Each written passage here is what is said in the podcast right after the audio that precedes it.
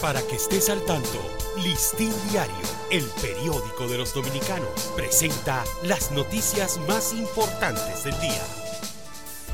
Buen día, hoy es sábado 23 de septiembre de 2023.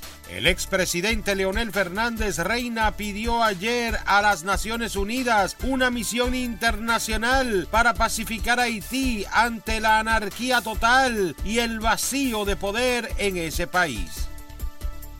Primer ministro haitiano Ariel Henry reafirmó el derecho soberano que tiene su país de utilizar los recursos hídricos binacionales al referirse al impasse que ha suscitado la construcción de un canal para trasvasar agua del río Masacre.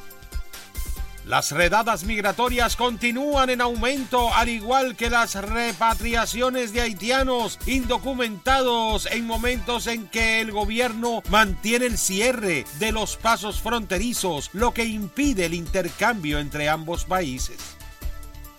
El senador Iván Lorenzo anunció el sometimiento de una resolución con la cual busca citar al Senado al ministro de Relaciones Exteriores Roberto Álvarez para que explique el drama en las relaciones entre República Dominicana y Haití. Ante la presión mantienen los hospitales de la red pública debido a la gran cantidad de pacientes con síntomas de dengue que siguen recibiendo. La directora nacional de servicios hospitalarios del Servicio Nacional de Salud, SNS, llamó a las clínicas privadas a habilitar camas para pacientes con sospecha de la enfermedad.